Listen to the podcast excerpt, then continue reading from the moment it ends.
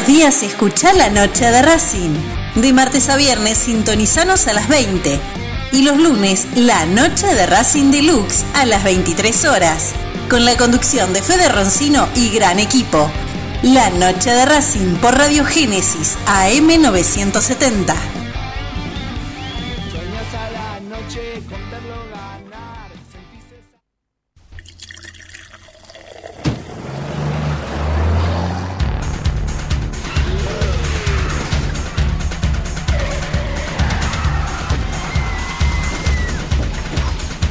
Solo vaso de bebida alcohólica lentifica tus respuestas, disminuye tu capacidad de atención, genera una falsa sensación de seguridad. El alcohol al volante mata. Si vas a conducir, nada de alcohol. Luchemos por la vida. Tus, pulsaciones aumentan. Tu, adrenalina marca el ritmo. Tu, radio. Pone la frecuencia. 970 AM Radio Génesis. La radio del hombre nuevo.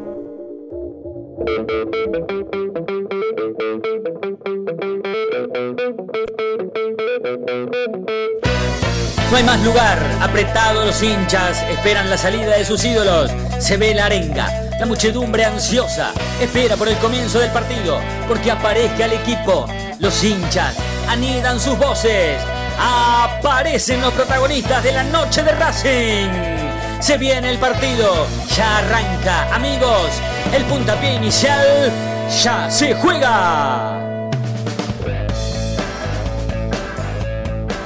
Hola, hola, hola, ¿qué tal? ¿Qué tal? ¿Qué tal? Muy buenas noches. Bienvenidos a la noche de Racing, una emisión más tratándolos de informar a todos con lo primero y lo último en actualidad académica del día. Hoy en una versión casi de trasnoche, nos vamos a estar yendo a la medianoche, así que vamos a hacer una versión de la noche de Racing Deluxe. Ya tuvimos nuestra primera participación, nuestra primera dosis a las 8 de la noche y esta segunda dosis a las 23, un poco más reflexivos, un poco más analíticos con el equipo de siempre y con invitados, porque nosotros nos proponemos todos los lunes tener por lo menos dos invitados que le agreguen justamente ese porcentaje de lux que le hemos puesto a la noche de Racing, por lo menos en la versión de las 23 horas, que ya en un ratito más se los voy a estar presentando porque hoy se va a poner linda la noche. Hoy vamos a hablar de Pizzi, de la continuidad de Pizzi, si tiene que seguir o no, si se tiene que ir ahora, si tiene que dejar afuera a Racing de todo y después ahí de tomar una decisión, bueno, de hablar de todo, responsabilidades, por supuesto, porcentaje de responsabilidad de los jugadores blancos, el propio técnico, si es momento de cambiar ahora o se debe esperar, bueno, un montón de temas que vamos a desarrollar hasta las 12 de la noche. Fede, Diego, buenas noches, ¿cómo andan? ¿Todo bien, chicos? De nuevo, buenas noches. Federico, buenas noches, ¿cómo andas? ¿Todo bien? Muy buenas noches. Fede, Fede, ¿cómo andan? ¿Todo bien? Excelente, con ganas de seguirla. Eh, están hoy con nosotros Fabián Codevila Pomelo, más conocido por supuesto como Pomelo, periodista destacadísimo del mundo Racing, y Fernando Raimondo, hombre del archivo histórico del club, y también por supuesto em, un tipo que le viene a agregar este, este grado de, seriedad, si se nos permite el término, o por lo menos de análisis, un análisis más reflexivo, más... Bueno, ya, ya, ya lo van a escuchar. Pomelo, Fernando, ¿cómo andan? ¿Todo bien? Gracias por estar. No, gracias a vos por la invitación. Un abrazo grande a todos los muchachos ahí, en, cada uno en su, en su casa, obviamente, cuidándonos y, el placer de poder compartir un rato esto que tanto nos llega al corazón, que es Racing, ¿no? Un momento este, desde lo futbolístico para analizar. Me parece bien lo que dijiste vos. Sí. Fer, buenas noches, amigo. ¿Cómo estás? ¿Todo bien? Gracias por estar.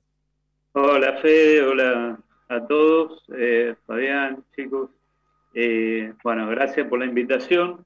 Eh, no sé, demasiado, demasiado elogio, lo de analítico y, bueno, trataremos de aportar una, visión, lo que estamos viendo en este presente de Racing. Sí, justamente, justamente, Fer, vos hablaste del presente y bien podríamos analizar el futuro, ¿no? Sin dejar de apreciar el pasado, ¿no? Porque yo, por ejemplo, hoy hablábamos a las 8 de la noche en la primera versión sobre eh, un futuro que pareciera ser negro, muy oscuro, y hasta lo comparábamos con la película Volver al Futuro, bueno, eso ya quedó atrás, pero bien podríamos analizar este presente mirando el futuro y también yendo al pasado, porque Racing no hace mucho tiempo tenía un secretario técnico como Milito, con errores y aciertos, por supuesto, como tenemos todos, un entrenador con aciertos y errores como tenemos todos, y había un proyecto, un plan, una estrategia que se veía reflejado en el equipo. El equipo jugaba como vivía Racing en ese momento, eh, con una actualidad en donde había más resultados positivos que negativos. Había absolutamente total coherencia con lo que se hablaba en la Secretaría Técnica y lo que transmitía el entrenador en la cancha. Había cierta perspectiva de conseguir a futuro más buenos resultados. Y de repente se derrumbó todo, por decisiones políticas, por decisiones del presidente, por no decisiones del presidente, por decisiones propias de Milito que lo hicieron renunciar, Racing se quedó sin secretario técnico, sin un referente en el plantel porque hasta Lisandro López se fue y sin entrenador. Pasó a cambiar al, a Diego Milito, a Lisandro López y a Sebastián Becasese por el Mago Capria, un secretario técnico con absoluta inexperiencia en el cargo, un entrenador con otra edad que los que habían sido elegidos anteriormente y con otra perspectiva a futuro. Evidentemente, a los resultados me remito. Con todo eso, ¿no se vuelve insostenible la presencia de Pizzi como entrenador de Racing? ¿O es apresurado? ¿O es exagerado comparar todo aquello con esto como para tomar una decisión? Me gustaría empezar por vos, Fabián. Bueno, te escuché atentamente y coincido mucho de lo que decís, en otras cosas no, eh, eh, sobre todo en el último proceso ¿no? de BKCS, donde se habla de un proceso exitoso, yo creo que no lo fue. Eh, digo, si uno repasa lo que ha sido el año de BKCS como técnico de Racing, sobre todo los últimos seis meses, donde perdió gran cantidad de partidos, eh, e inclusive superó una etapa de Copa Libertadores jugando muy mal y hasta con mucha suerte. Eh, sí destaco quizás lo de Milito, este, a mí me dolió mucho la forma en que se fue Milito, yo creo que eh, podía haber tomado la misma determinación y de otra manera, no irse previo a un partido tan importante como Racing generando el desconcierto que generó. y con respecto a comparar situaciones en esto de jugar a volver al futuro, como bien decía Fede. Eh, entiendo, no soy necio y veo que desde lo futbolístico Racing juega muy mal, no hay una idea plasmada, ni siquiera en Jundia, el partido con Nacional, porque hasta ahora lo venían acompañando los resultados, ¿no? Digo, más allá de jugar mal, digo, venía sacando resultados y uno pensaba y suponía, como siempre, que sobre los buenos resultados el trabajo se hace, toma de otra manera y llegar al camino correcto es mucho más fácil. Pero evidentemente no, no ha sido esto. El presente de Racing demuestra otra cosa desde lo futbolístico. Eh, y volviendo al tema este de jugar a volver al futuro, digo, si vamos al pasado y vemos campañas similares o parecidas que arrancaron con un desconcierto desde lo futbolístico y hasta desde lo que proponían los equipos, yo digo que mirando de esa forma, me gustaría esperar a que mm, Pizzi tuviera la posibilidad de tener a todos los jugadores que necesita tener, porque yo sé cuál es el equipo titular que Pizzi pretende, hoy no los tiene, hay una situación de COVID en los últimos, en el último mes, dos meses ya, que a Racing lo ha tocado muy fuerte, eh, e insisto, comparando viejas campañas, uno recuerda, Fede, y vos, como los, chicos, hay por ahí algunos más joven, pero eh, digamos los más grandes recordamos que los primeros seis meses de Merlo lo puteaban en 77 idiomas. Sí, se salvó, del, se, salvó, del descenso con un gol agónico de Milito y una actuación preponderante de Pezzuti en Santa Fe. Si no descendíamos ese día y a Merlo lo puteaban en 77 idiomas. Después recausó, pudo armar el equipo que quería y este, fuimos campeones. Con Coca, los primeros partidos, hasta el partido eh, fatídico con Argentino Junior en la Copa Argentina, Blanco se, tuvo que ir custodiado de aquel partido de la cancha de Huracán de la platea porque lo querían asesinar. E inclusive tuvo la, esa lluvia que digo siempre yo, mandada por el señor contra Boca que le permitió zafar porque ese día se iba a Coca. Con la derrota en Boca en la bombonera, la lluvia que eh, posterga el partido, Racing empata con Juve, juega los minutos decisivos con Boca, le gana con los dos goles de Boca y después se arranca esa recta que nos lleva al título. Comparando esas situaciones, yo digo, me parece que es muy prematuro decir echemos a Pizzi ahora. Insisto, coincido, no soy necio, veo lo que ven todos, Racing juega muy mal, pero también entiendo que por ahí, buscándole la posibilidad de que tenga el equipo que él quiere tener en la cancha, jugadores importantes como Marcelo Díaz, como Sigali, como Nelly Domínguez, como la recuperación de Citanich, digo, me parece que por ahí podemos ver. Ahora, esto tiene que ser en lo inmediato, eh, viendo el camino que se toma dentro de la Copa Libertadores, dentro de 48 horas será importante ver qué pasa con Rentistas, eh, un equipo por lo menos este, noto dentro de lo que es este, la Copa Libertadores y que Racing aproveche esa posibilidad y ver camino a una camino a la posible clasificación a una segunda zona.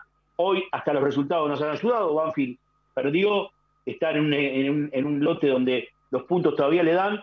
Por ahí, digo, para no ser leña del árbol caído, ¿no? Me parece que a mí me gusta por lo menos dar esa chance. Insisto, que lo que se brinda desde el campo de juego es muy malo, que la suerte vino acompañando porque los resultados se dieron en un, en un contexto paupérrimo de lo que el equipo brinda en la cancha, pero me parece que yo por lo menos, ¿eh? por lo menos esperaría un poquito más a ver qué pasa con Pizzi y darle una chance más. Justamente, Fer, ¿hay, una, ¿hay lugar para una chance más? Eh, a ver, yo, yo no soy un analista de fútbol, yo soy historiador y tiendo a, y como voy a hablar como hincha, como, como socio de, lo que veo de fútbol. Y soy historiador y tiendo a ver las cosas como un proceso eh, y desde la multicausalidad. No, realmente no me parece que el único responsable de lo que está viviendo Racing hoy sea Pizzi. Eh, no me gusta lo que veo como hincha, como socio, realmente eh, es triste ver a Racing así, no uno se sienta a ver un partido y no se sabe qué, qué, eh, desastre va a haber eh, en algunos jugadores que la verdad le, parece como que les cuesta levantar los pies del pasto. y otros que no están en el, en el nivel que deberían estar que, no, que al menos habían llegado con un determinado nivel y una determinada expectativa y no, y no la cubre. Ahora, yo decía, lo veo como un proceso. Si nos ponemos a ver y a hilar fino, desde incluso cuando estaba el, el último tiempo de Coudet, no le venía encontrando la mano a Coudet. Eh, el nivel de Racing había caído, el, el campeón empezó a desaparecer eh, y no, Coudet no le encontró la vuelta y se fue por distintos motivos, pero no le estaba encontrando la, vuelta. Eh, el ciclo de beca, yo me encuentro, me pongo un poco en el medio, digamos, me parece que le pasó poco lo mismo, tampoco Racing Mañana en ese tobogán no pudo frenar el, tobogán de, esa caída de, eh, en, la, en, la, calidad, en el rendimiento del plantel, buscó alternativas y creo que eso es eh, lo que no se le puede... Hay dos cosas que no se le pueden reprochar para mí a BKCS y que me parece que lo que hizo estuvo bien. Uno es buscar alternativas permanentemente a veces que, de esas que no nos gustan, de cambiar los jugadores de puesto, y, pero sin embargo el tipo buscó las alternativas, el tipo trabajó y promovió pibes.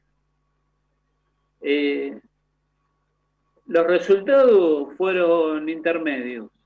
Hubo resultados buenos, resultados malos, muchos partidos malos, desastrosos, que no se sabía que jugaba Racing también, iguales que los de ahora.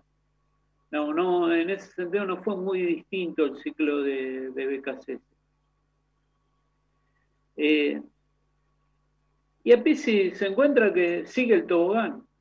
O sea, yo realmente no tenía expectativas en que Pizzi podía cambiar esa situación.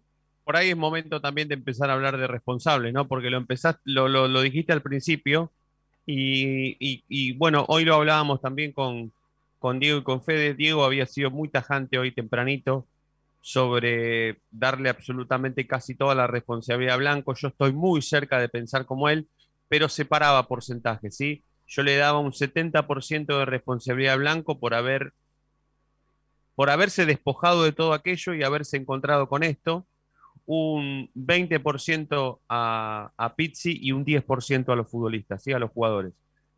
Eh, creo que estoy siendo muy bueno con algunos jugadores de Racing que, la verdad que, han sido protagonistas en soledad, ¿sí? De este presente, eh, no estando a la altura. Pero antes de que sigamos y de que por lo menos empecemos a presentar oficialmente este programa, quiero saludar a Juan Berignone, que también se suma a esta versión de la noche de Racing de las 23 horas.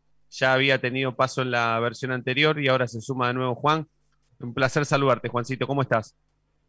¿Qué tal, Fede? Un placer estar nuevamente en la noche de Racing, un placer compartir también con semejantes invitados que tenés en el día de hoy, así que un placer, obviamente también el prestigioso equipo que, que tenés todos los días, ahora en doble versión los Doble, por lo menos los lunes, pero sí, pero sigamos hablando de responsables.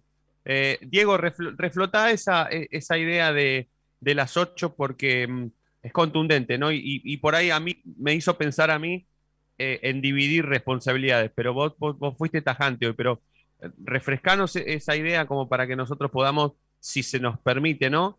Separar en porcentajes responsabilidades. Por ahí nos encontramos con que uno solo es dueño de ese 100% y se nos hace las cosas más fáciles. No creo, pero bueno, reflota esa idea, cosa de que podamos en el próximo bloque empezar a hablar de responsabilidades y ya después sumarnos a, un montón de otras cosas que, que, este equipazo que hemos armado hoy, por lo menos en esta noche vamos a, también a, desarrollar y a charlar. ¿Cómo estás, Fede? Eh, mira, escuchando también a Fernando y a Fabián, me puse a investigar un poco, a buscar, ya que estamos en casa, tengo la posibilidad de buscar, y me puse a pensar todos los mercados de pases de Racing desde el final de Coudet, después de que vino Zitanich, bueno, los mercados de pases siguientes. Y viéndolos, los estoy viendo ahora en la pantalla, me doy cuenta que Racing ha comprado muy mal estos últimos años. Y todo esto para mí termina recayendo a lo de hoy. Porque mira, estoy leyendo acá, tengo Mercado Pase 2019-2020. Sería el final de Coudet, principio de BKHS. Racing contrató a Nicolás Reñero, que al día de hoy, por lo menos yo no lo quiero en mi equipo titular, a Benjamín Garré, que actualmente por la lesión se encuentra desaparecido, si bien tuvo un buen momento, eh, decayó bastante su nivel. Matías Rojas, otro jugador que para mí no tiene que ser más eh, titular en Racing. David Barbona, que alternó altas y bajas, se terminó lleno de Racing. José Luis El Pumita Rodríguez, una apuesta de cuatro, que hasta el día de hoy seguimos sin cuatro, ¿no? Hasta el día de hoy seguimos sin cuatro.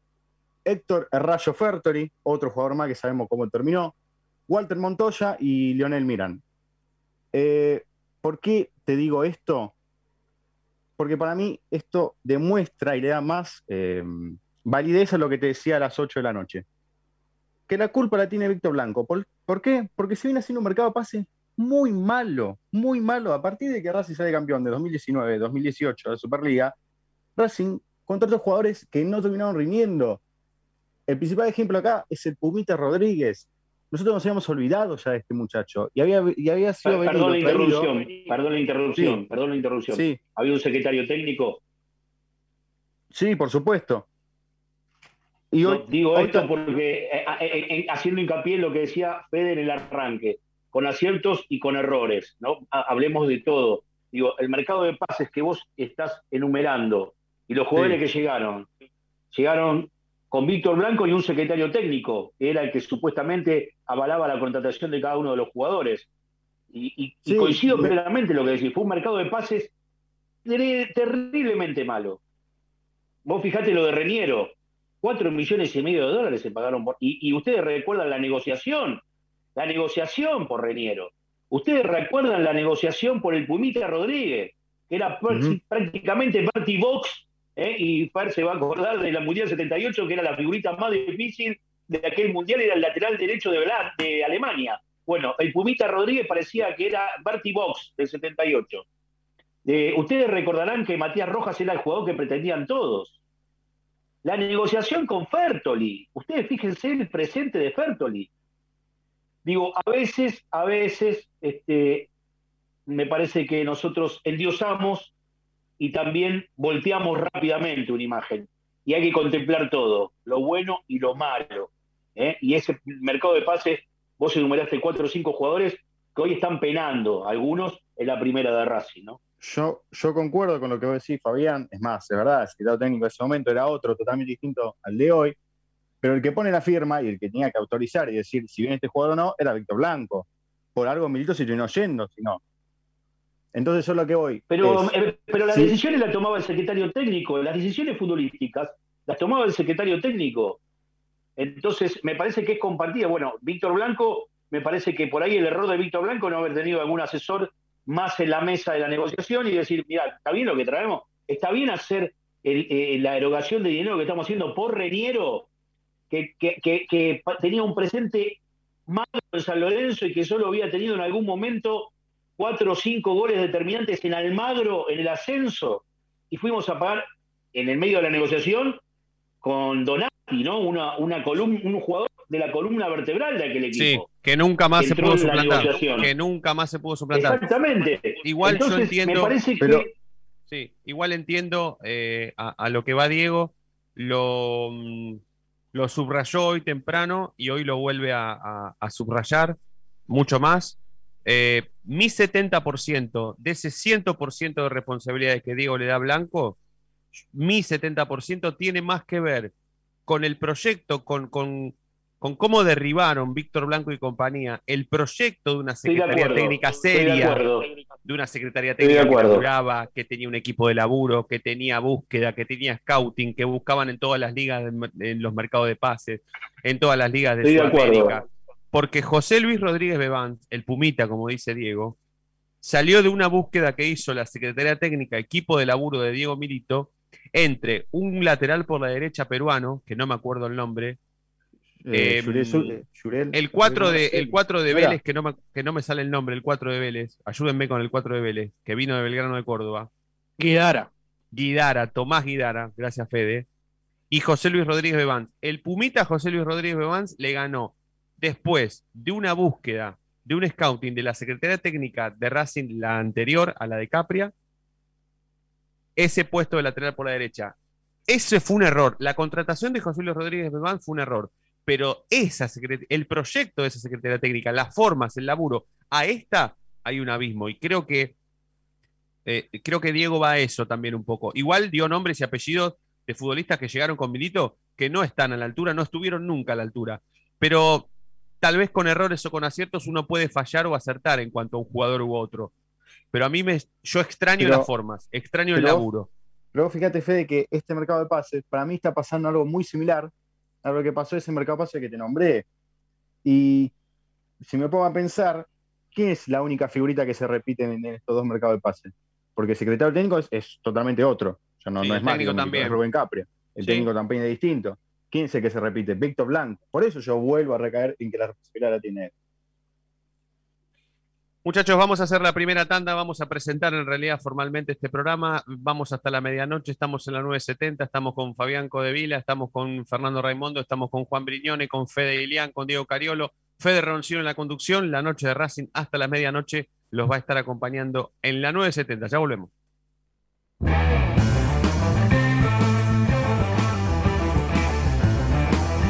25 minutos del programa. El conductor del equipo la para en la mitad del terreno, en el círculo central. Domina con maestría, levanta la cabeza, cambia de ritmo y ahora sí, pasa entre dos, pasa entre tres. Delira la gente. Ahí está, pero qué jugada. Momento único en la noche de Racing. El conductor inmejorable brilla como siempre, como todos los días.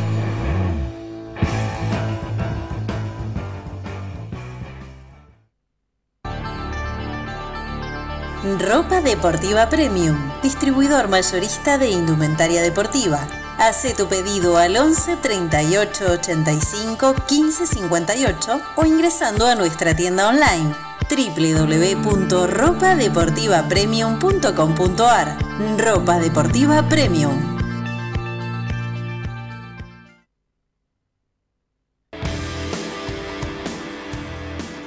Hay mil ideas para desarrollar, para recordar ese momento único en tu vida que te unió a Racing para siempre.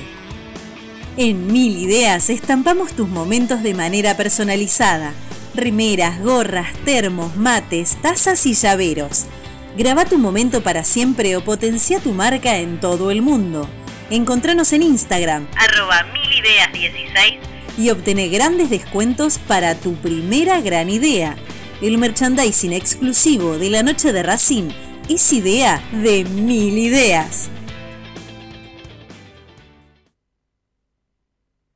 ¿Probaste las pastas caseras Romanela en Villa Urquiza?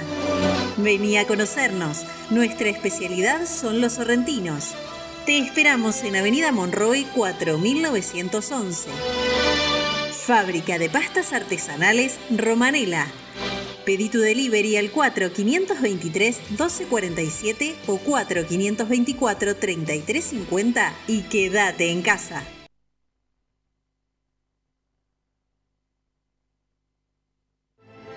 Evita tocarte los ojos, nariz y boca. Usa panuelo desechable y tirarlo a la basura. Cubrite la nariz y la boca con el interior del codo al estornudar y al toser. Lavate las manos con abundante agua y jabón. Al coronavirus lo combatimos entre todos. Cuídate. Cuídate. Cuídanos. Cuídanos. Cuídanos.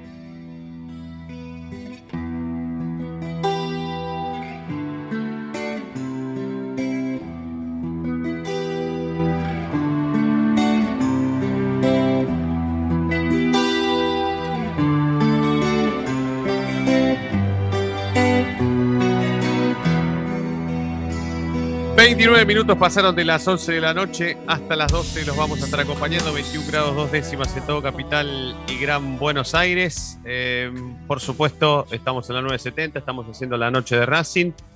¿Sabes qué? Mm, voy a aprovechar que, que, lo tenemos a Fernando, hombre del archivo histórico, historiador. ¿Sabes que el otro día, bueno, con, con Fede y con Diego, que son los dos más chicos de la noche de Racing, querido Fernando, eh, estamos pensando un montón de cosas. En realidad se les ocurren más cosas a ellos que a mí a esta altura. Por algo ellos tienen 20 y yo tengo 40.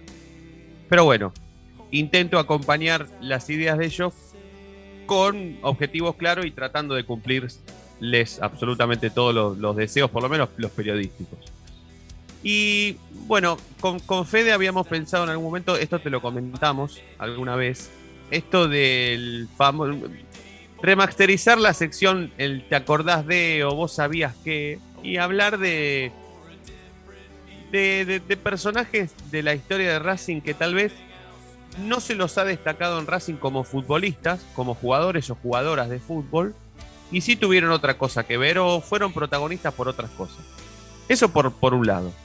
Y después el otro día, hablando con Diego, él me decía, que tenía ganas de hacer, no, tenía ganas, no tiene ganas de hacer una especie de video en YouTube, ¿no? Estamos hablando ahora de redes sociales, ya no se venden más los VHS, esos que íbamos a buscar al videoclub, ¿te acordás los, video, los VHS que, íbamos que había uno solo que si vos, querías, querías alquilar Rocky 4 y te la había alquilado el vecino dos horas antes, te la perdías, no la veías el fin de semana. Bueno, en los videoclub había un solo, uno solo había para elegir. Bueno, Diego tenía ganas de hacer un video casi institucional de la noche de Racing, ¿eh? Con cuántos jugadores emblemáticos de la historia de Racing, Diego, en total, ¿eh? ¿Cuántos había en total? Todos en total, total, total, contando las leyendas y demás. Todo. Eh, 44. 44 futbolistas. Ver. Eh, en una primera etapa, 32. Después, ¿a cuánto se achicaba la brecha, Diego? Después serían seis, eh, no tan, seis importantes, pero no Sí. tan importantes como los últimos seis. Ajá. 32 al principio, 6 no tan importantes, pero más importantes que los primeros 32, y los últimos 6 emblemáticos de toda la historia de Racing. Ese video va a quedar buenísimo, después te lo vamos a presentar. Pero si vos tuvieses que cerrar ese video con 6 emblemáticos personajes de la historia de Racing del fútbol, ¿eh? ¿Cuáles serían tus 6? tu top 6 de la historia de Racing. Es muy difícil. Muy, ¿Sí? muy difícil. A mí me Sí. costó más, en realidad me costó más pensar esos 32 no tan importantes que los últimos 6. Me, cos- me, me costó más el pensar 32 que, que pasaron y que bueno, que dejaron algo, pero A ver, porque Te- yo Tenés, tenés 1200, 1200, no 32. 1200 tenés para repasar. Fer, vos, sos de- vos estás más cerca mío que de, que de Fede. Tiene Sí. 1200 para repasar ignotos jugadores que vinieron. Eh, te digo uno ahora que me acuerdo, La Fata, por decirte uno, eh, que, que terrible se haya puesto la camiseta de Racing, por nombrarte uno que me aparece ahora, ¿no? Pero digo, Fernando, que es un historiador, la tiene mucho más clara. No, no, más allá de, de- no sé si la tengo más clara. Lo que digo, una cosa que hay que tener eh, eh, presente siempre, que cuando se habla de historia se habla de toda la historia. sí, Sí, toda, claro. toda. Reciente, donde nosotros podemos opinar un poco más porque los vimos, digamos. Tanto Fabián como yo tenemos muchos años y vimos varios jugadores y vos lo llamás a Lito Traves que tiene más años, te va a nombrar un montón de jugadores que nosotros no vimos y que me hablaba mi viejo y que eran extraordinarios, digamos. Y Pero ahí vamos a coincidir en algo, Fer. Lito Traves, Lito Traves debe haber visto muchos mejores jugadores que los que vimos nosotros. Eso Porque no tengo una ninguna duda. No cualquiera se ponía la camiseta de Racing. Sí, está bien, pero fíjate vos, pero fíjate vos esto, este, justamente e- este mix de edades que tenemos en este programa hace que justamente esta ley de la que habla Fabián se compruebe y se acierta, porque tal vez podemos instalar una discusión con los demás, pero tengamos la edad que tengamos y hayamos visto lo que hayamos visto, es imposible no recaer en el que en el primer lugar está destinado para Juan José Pisuti, único tipo ganador de títulos como entrenador y como futbolista de la historia de Racing. O sea, es muy difícil no llegar a ese primer lugar emblemático de toda la historia de Racing, teniendo en cuenta que, que por supuesto la gran mayoría de la gente que va a la cancha a ver a Racing hoy, en normalidad, ya no en pandemia, ¿Sabés a quién le Pisuti no lo vio ni discute? jugar. ¿Sabés quién le discute? ¿Sabés quién le discute el lugar? Seguramente Fer va a coincidir conmigo. A Pisuti. El Coco, El Coco. Basile. Claro, el Coco, el Coco. que, ga- que ganó como jugador y como técnico y Claro. además en el peor momento de la historia vino a sacarlo del- de, de la, de la B a Racing, Eso ¿no? es Digo, cierto, como eso es para- cierto. Como para Eso es- ponerlo cerca de Pisuti, que Sí. será el, ídolo eterno, quien marque, eh, quien, ha- quien le haya dado, que haya formado el equipo que le dio a Racing su estrella más importante, sin ninguna duda. Sí, Fer, ahora sí. De todas maneras, digamos, eh, insisto, digamos, es muy difícil eh, concentrarse, encontrar esos cinco o seis jugadores eh, que ustedes piden. Sin duda, sin duda, Pisuti es, eh, es uno de ellos y muy probablemente él y, y él y Basile estén discutiendo eh, el primer lugar. Eh, Ahora, bien, yo si me tengo que restringir a la historia de los últimos años, eh, de lo que yo viví, vuelvo al principio que dije que iba a hablar como hincha y socio, y, y desde ese lugar, de lo que yo viví, digamos, para mí el jugador más importante es Diego Milito. Más allá de que futbolísticamente digamos, me quedo con Lisandro, por lo que dio en cancha, digamos, me quedo con Lisandro. Eh, creo que por todo lo que significa como, como construcción de eh, la reconstrucción de Racing, Diego Milito es el jugador más importante que tuvo Racing en los últimos 50 años. Más allá de que adoro a Rubén Paz, eh, que sin duda fue el mejor jugador técnicamente hablando, y que Lisandro probablemente técnicamente también esté por encima de Milito. Pero en el plano de eh, leyenda, de lo que es la construcción de la leyenda, es Diego Alberto Milito. Eh, retomando, digamos, yo me quedé con algo que por ahí, eh, y bueno, retomo un poco a, partir de esto de hablar de Milito, eh, en su función de secretario técnico y en lo que respecta a esta ruptura que se dio con la, con la actual dirigencia, con Víctor y con el resto de... No creo que solamente Víctor eh, sea responsable. todo el conjunto de, la dirigencia. ¿Y los demás? ¿Y entre jugadores y técnicos? ¿Cómo podemos distribuir esa responsabilidad? Si es que la podemos distribuir. Ya sabemos que el 100% no es todo de blanco. Hay otro porcentaje que hay que repartir. ¿Cómo los repartiríamos? Si se pueden repartir, ¿no? Yo no sé cómo, cómo ponerle porcentaje. Eh, yo sé que vos tenés un problema de estímulo del técnico si no encuentra el sistema de juego, si no, no logra hacerlo reaccionar a los jugadores, si hace malos cambios, si el equipo está mal parado. Eh, bueno, vos podés discutir un montón de cosas y encontrarle a eso un porcentual. ¿Qué a mí eso me, me, cuesta mucho encontrarle un porcentaje, ponerle nota. Eh, Ahora bien, por otro lado, errores de lo del otro día o distracciones como que te empate en San Martín de San Juan un partido que venís ganando 2 a 0 y que te, lo lleven a penales con absolutamente la, la distracción bien, puedes echarle alguna culpa a Pizzi, pero eh, ahí la culpa es de los jugadores. 70% que le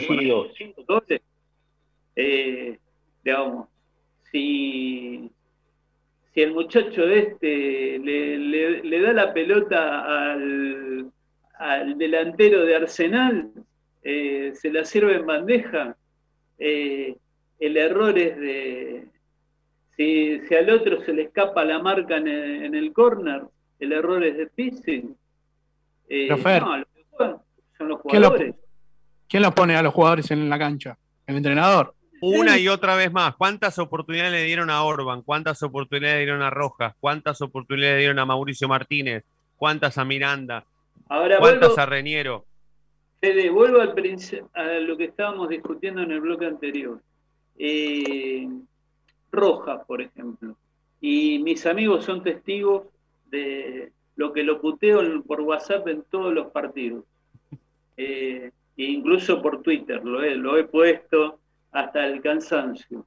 Sin embargo, ¿quién de nosotros, en el momento que se lo iba a traer a Rojas, no, no decía Rojas es jerarquía? Estamos trayendo un buen jugador. Sí, es verdad eso. Lo decíamos todos. Sí, sí, sí. Todos estábamos contentos con la presencia de Rojas, sí, es verdad. Venía de destacarse en Defensa y Justicia, un campañón en Defensa y Justicia y queríamos que Por eso yo dije que era el jugador, yo dije que era el jugador que querían todos. Inclusive le ganó la pulseada a Independiente en ese momento, Racing. Sí, es cierto, sí, sí. A través de, la, de leer la revista Racing, históricamente, desde el año 43 hasta el año 2002, en que salió la revista Racing, te hago un listado, así como vos me dijiste de hacer el listado de los grandes jugadores de Racing, te hago el listado de los jugadores que vinieron como estrellas, como jerarquía, como eh, la compra bomba y resultaron no, no rendir absolutamente nada y terminaron pidiendo por favor de que se fuera. Eh, infinita la lista. Ya que estamos hablando de jugadores, ya que estamos hablando de jugadores, Fabián recién, va, al principio él hablaba sobre que Pizzi, esa chance que vos le das, esa última chance que vos le das al técnico, tiene más que ver, por lo que dijiste al principio, en que él todavía no tiene a todos los jugadores para armar un equipo. ¿Vos crees que ese equipo que está pensando o que quiere tener él completamente es muy distinto al de ahora? Muy radicalmente diferente. No sé, pero hay jugadores que, bueno, comparado con el, equipo que presentó ayer, hay muchos jugadores que, que, no estuvieron. Bueno, yo te repaso que la defensa que yo creo que quiere Pizzi, con el hallazgo importante de Cáceres, que se ganó el lugar sin ningún tipo de dudas, con Sigali, con Neri Domínguez y con Mena. Esa es la defensa. Ayer tres de esos jugadores no estuvieron. Chelo Díaz es su volante central. Y después, este, obviamente, delante de, esa de ese volante central, otros tres volantes, Miranda y Chancalay, que ahí es donde coincido con vos, que no hay mucha diferencia al respecto. Citanis y Copetti serían los delanteros, y habrá que ver quién se termina ganando el lugar de, de volante por izquierda, en este caso enganche, que me parece que es Ignacio Piatti, que me parecía encontrar el rumbo en esos minutos que jugó contra River y posteriormente con Godoy Cruz, y que el COVID paró en el momento que parecía Racing encontrar quién era el que aportaba el fútbol que necesitaba este equipo. Me parece que por ahí pasa la cosa. Es cierto, no hay mucho más, y después apostar a algún que otro pibe. Hay jugadores y ahora ese equipo, ese equipo a mí me gusta. Ese equipo a mí, sí, sí, sí, ese equipo a mí me gusta, pero ahora abro un poco con Juan, con Fede y con, y con Diego. Me gusta ese equipo, pero ¿a qué juega, no? Porque si hoy el equipo no tiene una idea de juego, por más nombres y apellidos que pongamos, ¿a qué juega? Totalmente, totalmente, totalmente. Fede, pasa por ahí. Por eso te digo, habrá que ver cuál es su idea, si la puede plasmar con estos 11 que yo me parece tiene el técnico en la cabeza, pero es muy importante y subrayable lo que vos decís. ¿A qué jugará? ¿Cuál es el sistema? Digo, ¿será parecido a ese 4-1-3-2 eh, de Couder, que es el que a mí más me gusta de los últimos tiempos? ¿Será una idea con un 4-3-3? Digo, esto de los números de teléfono a mí tampoco me gusta mucho, pero digamos que tenemos que hacer referencia de acuerdo a cómo se paran en la cancha. Pero es una muy buena apreciación esa siempre y cuando tenga una línea de juego que hasta ahora no ha mostrado, eh, sinceramente. Claro, claro. Juan, Diego, Fede, es por ahí, ¿no? Es un equipo que este, de los nombres atrae, pero si no tiene una idea de juego, por más nombre y apellido que vos cambies, se hace me parece, Me parece que ese equipo se alinea más con lo que Pisi refleja en sus declaraciones de lo que pretende el equipo. Un equipo protagonista que tiene la pelota. Lo que marcaba hoy en, en la primera edición de la noche de Racing, esta diferencia entre las declaraciones y a lo que juega hoy. Me parece que ese equipo que, que nombró Pomelo eh, se refleja más con lo que él pretende desde sus declaraciones, digo, eh, en la cancha. Para mí, Fede eh, Pizzi se encuentra más cómodo con una línea de 5. yo no lo descarto que pare esa línea de 5 contra rentistas. Me parece que es lo que le dio seguridad, por lo menos en el arco propio. por lo que decía Fabián, es un lindo equipo el que, el que para, pero yo creo que todavía Citarich, el técnico evidentemente no lo ve con posibilidades de, estar en el primer equipo, porque no le ha dado las chances que le ha dado a otros jugadores que lo reiteran en el campo de juego sin que demuestren eh, haberse ganado la titularidad y Citanich lo poco que jugó eh, hizo un gol y después no, volvió a sumar minutos. por su condición tiene COVID, eh, tiene COVID. repasemos, repasemos que contrajo COVID. Sitanich en el momento en que iba a retomar la titularidad contrajo COVID, ¿no? Sí, lo mismo le pasó a, Piatti. A Ignacio Piatti. En el momento en que los dos explotaban y parecían encontrar ese rendimiento que todos pretendemos, justamente este virus de mierda los termina sacando del primer equipo, ¿no? Sí.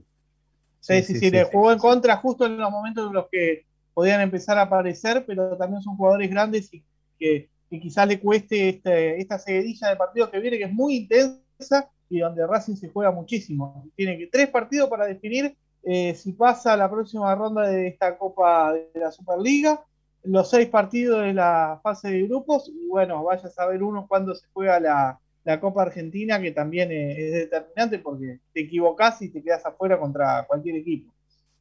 Más allá del presente, me encantó el, el tema que propuso Fernando porque uno, bueno, yo ya tengo 53 y recordando aquellos jugadores que llegaron como figuras y que, y que después hicieron sapo, digo, ¿cuántos de esos hay, Fernando? ¿no? Y me encantaría poder repasarlo con vos teniendo en cuenta tu categoría de historiador, pero Este, sin ir más lejos, ahora me acordaba de cuando llegó la dupla Carlitos López y Letanú, que venían de estudiantes de La Plata, eh, más allá de la- del talento de Carlitos López, esa zurda inmortal, eh, Letanú pasó sin pena ni gloria y llegaba con ese cartel de goleador de estudiante en el año 79. Como para recordar algunos de esos nombres, me encanta esa propuesta de Fernando eh, a partir del nombre que llegaron, decir, mirá, compramos a este y después decir, la puta más.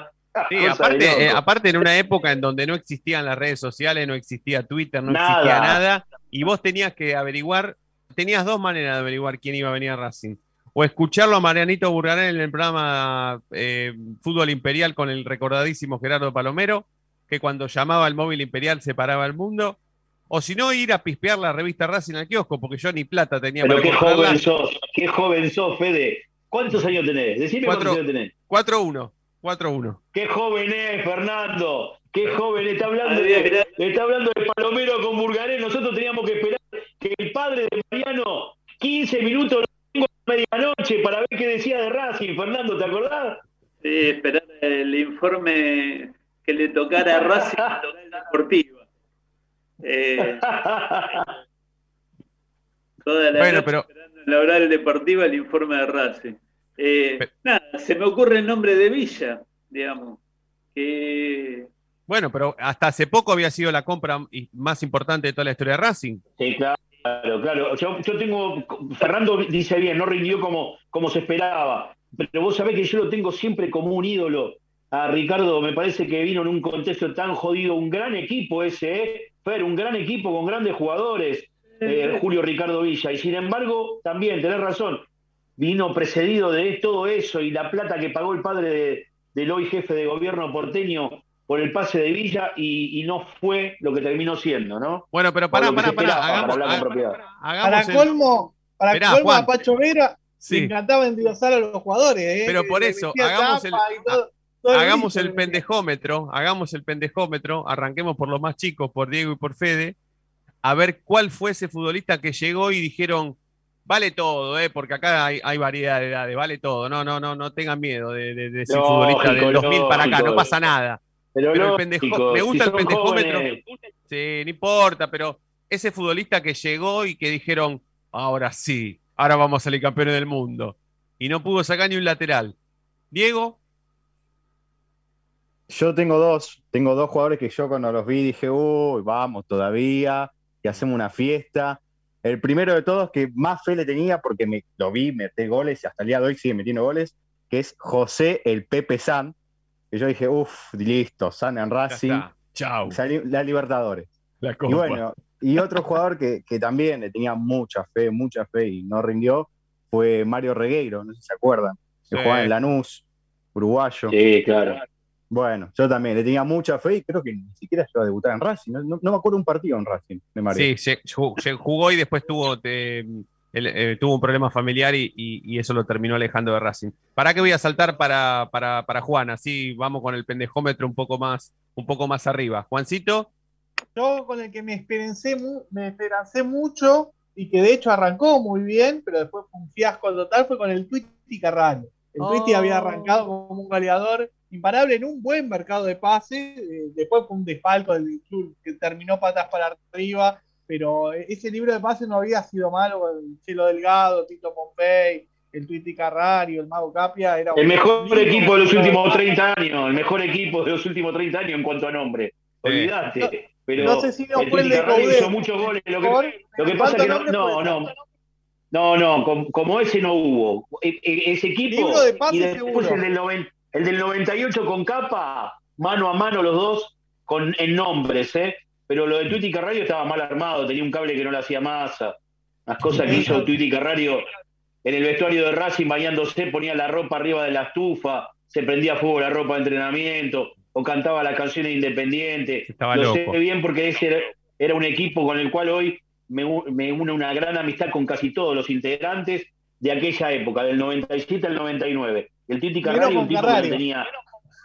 Sí, Carrario tenía. Carrario, no, porque Carrario era un marciano, era el marciano chupatierra, ¿viste? Era, era, un- era una mezcla de jugador con, con aspiradora, ¿viste? Una cosa, tenía, tenía un quilombo en la cabeza, pobre pibe. Podía haber sido goleador. Fíjate que jugó en 28 equipos y se dio el lujo de jugar en Boca y en Racing. Claro. Hizo gol en todos lados y nunca triunfó. Y nunca triunfó, es porque está mal armado. Pero lo del Twitty Carrario, este, hizo dos goles en Racing en su debut y le hicieron una nota y se puso a llorar. Yo sabés cuando. está mal armado. Yo sabés cuando, cuando me esperancé y dije, chau, ahora sí, ahora sí, campeones de todo, el torneo local, después, de, después del 66, vamos por la Copa, vamos a Japón. Cuando después del Mundial de Italia 90 vino Sergio Javier Goicochea. Cuando vino Goico yo dije, chau. ¿Quién nos va a hacer un gol con Goicochea, no? ¿Quién nos va a hacer un gol con tuvo- Sergio Goicochea? Un equipo Además, que estuvo a punto de ser campeón, si no fuera por el sopapo que nos metió River, es a- Boca, ¿no? Si Boca Sí, no mete ese sopapo mortal, Sí, un domingo a la mañana. mentiroso, más allá del resultado, mentiroso, más allá del Mentirosísimo. porque en un partido donde Navarro, donde Navarro Montoya recibe 10 de calificación, Mm. Racing pierde 6 a 1 y recibe 10 de calificación Navarro Montoya. Digo, un partido donde Racing tuvo 14 llegadas y no pudo convertir y ellos cada vez que avanzaban se encontraban con Cocochea que como dijo San Filipo, nene, te comé todos los amables. Sí, un domingo a la mañana. Bueno, me falta, me falta Fede, me, falta, me falta Fer, lo vamos a dejar para el último bloque. Así metemos, metemos, metemos historia y hacemos los últimos cinco minutos de la noche de Racing que, que Fede, cor- cortito, cortito, te la dejo Dale. picando. Dos jugadores de los últimos 20 años, Vega y Neira, los dos Oh. chilenos que llegaron de la mano del nefasto Fernando Marín. Vega y Neira. Vega estaba gordo como yo ahora. Y Neira le hizo un gol de cara a Boca en la cancha de Boca. Jamás vi un gol de cara eh, de un tipo, con la cara, la cara, le hizo gol de cara. Gol de cara, dijo el relator. Tanda y ya volvemos. Hacemos el último bloque de la noche de Racing. Dale. Y ahora sí, a los 45 minutos de programa, levanta la cabeza el conductor en la mitad del terreno, domina, pasa entre uno, toca y sigue. Y ahora continúa cruzando la mitad de la cancha, se aventuró la libertad, se abrió la fantasía. Ahí está como siempre el inmejorable 10, el conductor brilla, brilla, brilla, sí, en la noche de Racing.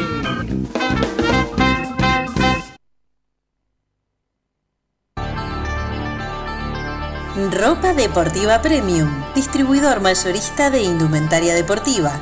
Hace tu pedido al 11 38 85 15 58 o ingresando a nuestra tienda online www.ropadeportivapremium.com.ar Ropa Deportiva Premium.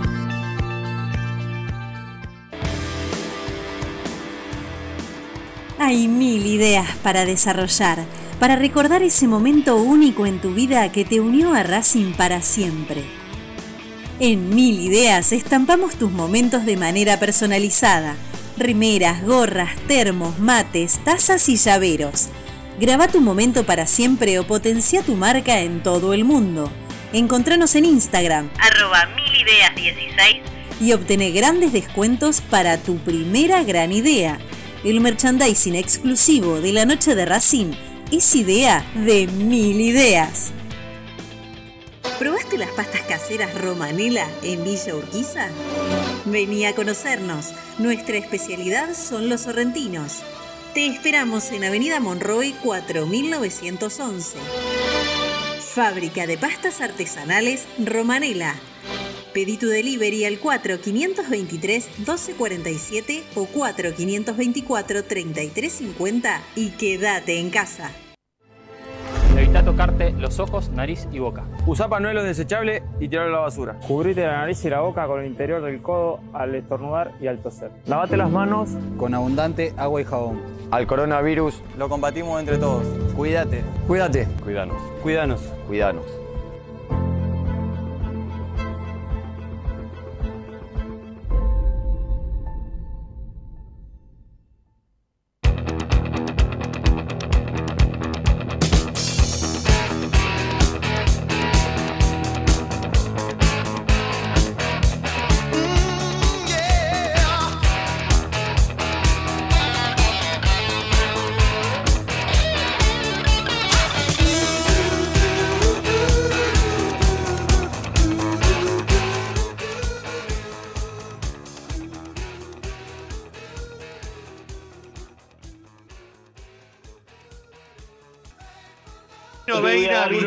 Racing. Te voy a dar uno. Fer se va a acordar, te voy a dar uno que durante cinco años fue cinco años. Cinco mercados de pase. El Chemo del Solar, Fernando. Sí, tapa de la revista Racing, Fer, sí, sí, sí. No, bueno, ese, ese es el otro clásico también, los, los pases que nunca se den. Claro, claro. Arranca, arranca, tiene una historia que desde el principio, eh, y creo que el caso más emblemático es el Charro Moreno. Lo dieron en Racing como 15 veces al Sí. de la revista. Qué buen dato, Fernando, no lo tenía esa, mirá. Mirá vos. Sí, sí, sí. Y, eh, eh, estaba casi hecho. Estaba casi hecho. Ya le, ya le habían puesto la camiseta, todo. Eh, bueno, yo, yo, yo soy de los que me ilusiono fácil. Así Sos enamoradizo vos. sí, los que nombraron ustedes, todo, to- todo- a todos le había puesto ficha. Carrasco, Bieler, el Pepe Sanz. Y eso que conoce la historia, ¿eh? Y sabe Claro. la historia igual se ilusiona. Es un historiador optimista, me encanta. diferencia de Pomelo, yo tengo un buen recuerdo de Carlitos López. Para mí era extraordinario, Carlitos. No, no, yo también, yo también. Lo que quiero decir es que llegó con Letanú y Letanú eh, fue un desastre. Carlito López la rompió, hizo cada cosa en Racing en un mediocampo que terminó jugando en algún momento hasta con Carrasco. Era un lujo. Tenía a Sabarú también en esa época. El Tero Barú, Abayay y Roberto Díaz, qué trinomio. Y después hubo un dato que yo no lo vi, digamos, porque en ese momento estaba, estaba casi naciendo, todavía no había nacido, pero eh, que tuvo un paso, no sé si malo por Racing, pero fue eh, efímero, que es el Flaco Menotti. Eh, Coincidimos. Me hubiese encantado verlo con la camiseta de Racing. Yo soy más menotista que Menotti, así me dijo un día Ángel Capa. Me dice, Pomelo, vos tenés un problema. Sos más menotista que Menotti, me dijo. Claro. Y él, y él también, así que estaban. eh, No, por eso, pero él por eso me lo decía, ¿viste? Como diciendo, vos sos un enfermo, vos sos un talibán. Ah, te quiero aprovechar, Pome, que, que por ahí estamos con, con, con tal vez con chicos que no, no, no están recién empezando, porque la verdad que con Fede y con Diego hacemos este programa hace mucho tiempo ya, y bueno, Juancito está un poco más cerca de, de, de- mi edad y, y- y por ahí tiene más. Yo valoro más- mucho, valoro mucho, valoro mucho y resalto mucho el trabajo de los chicos que hoy comienzan, porque tienen una ardua tarea que es tratar de sacar información, de poder penetrar en un club, no solo en Racing, en el fútbol en general, donde las reglas han cambiado desde hace 25 años. Totalmente. Yo justamente Cuando iba a hacer una comparación en cuanto a, Olvídate. a lo que te tocó a vos, por ejemplo, en Es laburar, no, solamente laburar en medios partidarios, sino después ir a una radio tan importante como Radio Nacional, pero cómo eran esas, esas épocas de cubrir a Racing cuando caías a la práctica y si había tres compañeros, tres colegas, era mucho, ¿no?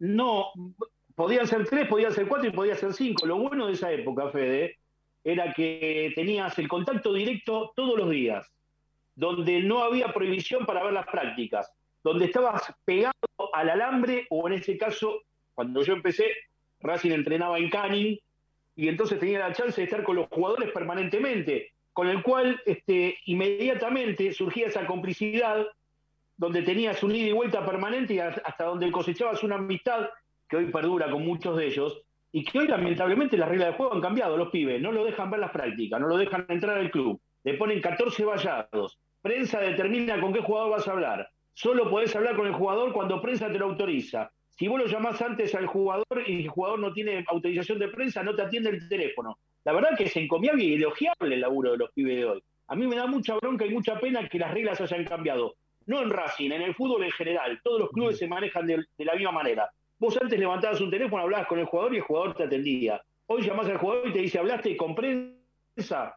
No, pero no, entonces no puedo, no puedo hablar. Lamentablemente este, te pido disculpas. Y la verdad es que hay que elogiar y hay que valorar muchísimo el laburo de hoy, porque es mucho más difícil conseguir la información cuando no te dan la posibilidad y las condiciones de laburo que los pibes se merecen. Yo la verdad que en ese sentido eh, tengo solo palabras de elogio porque sé con qué bueyes estarán, y además, como bien vos decís, Fede, hoy son 20, 25, eh, no baja de ese número los periodistas que van a las prácticas eh, y lo que se hace mucho más difícil también, ¿no? La convivencia también es difícil. Antes éramos cuatro o cinco y no había celos, no había envidia, todos compartíamos todo y hoy es a ver quién tiene la primicia, cómo le saco el dato, de qué manera escondo y la verdad que eso hace mucho más difícil, por eso es elogiable el laburo de los pibes de hoy.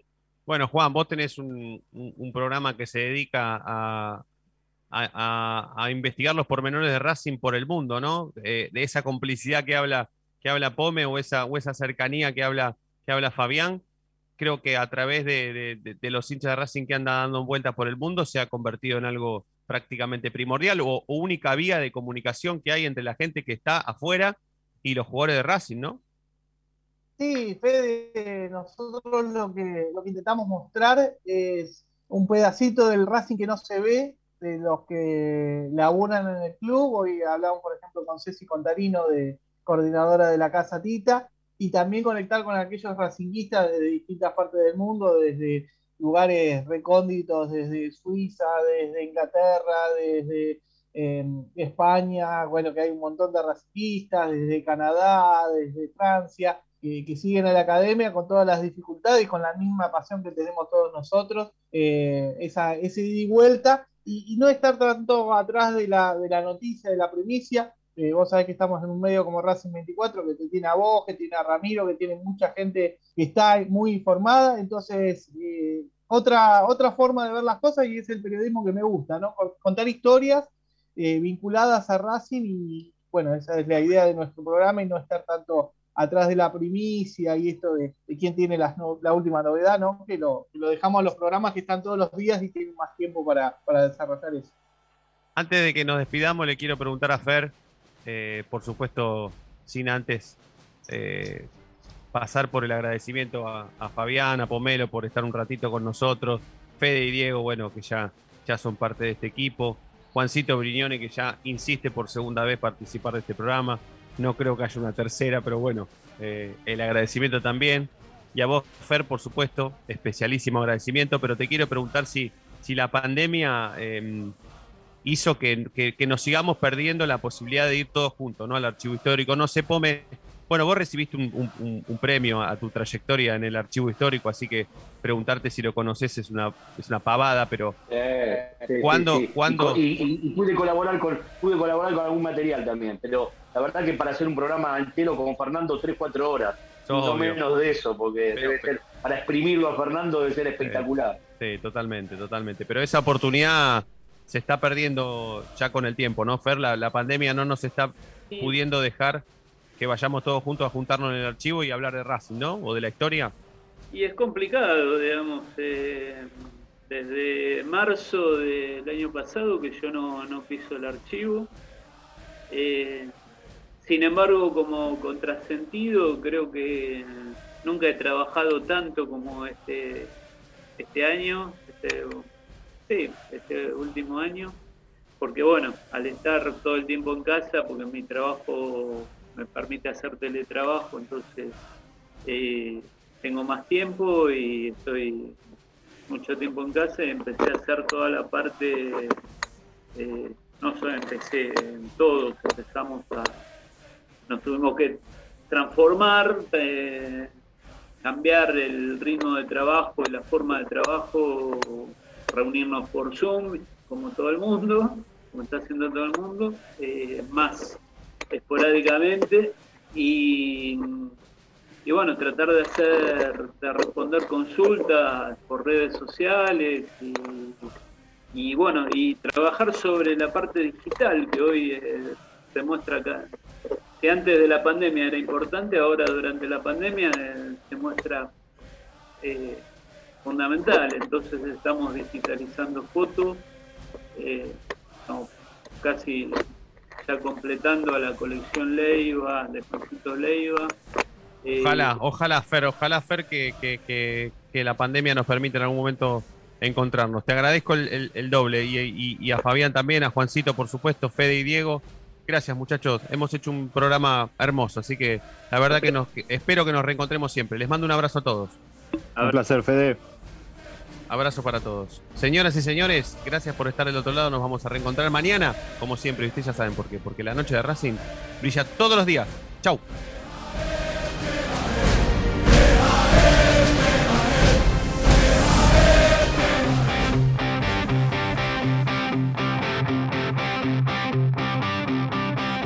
El pitazo final del árbitro. El partido ha terminado. Una nueva victoria de un equipo que se acerca cada vez más al título.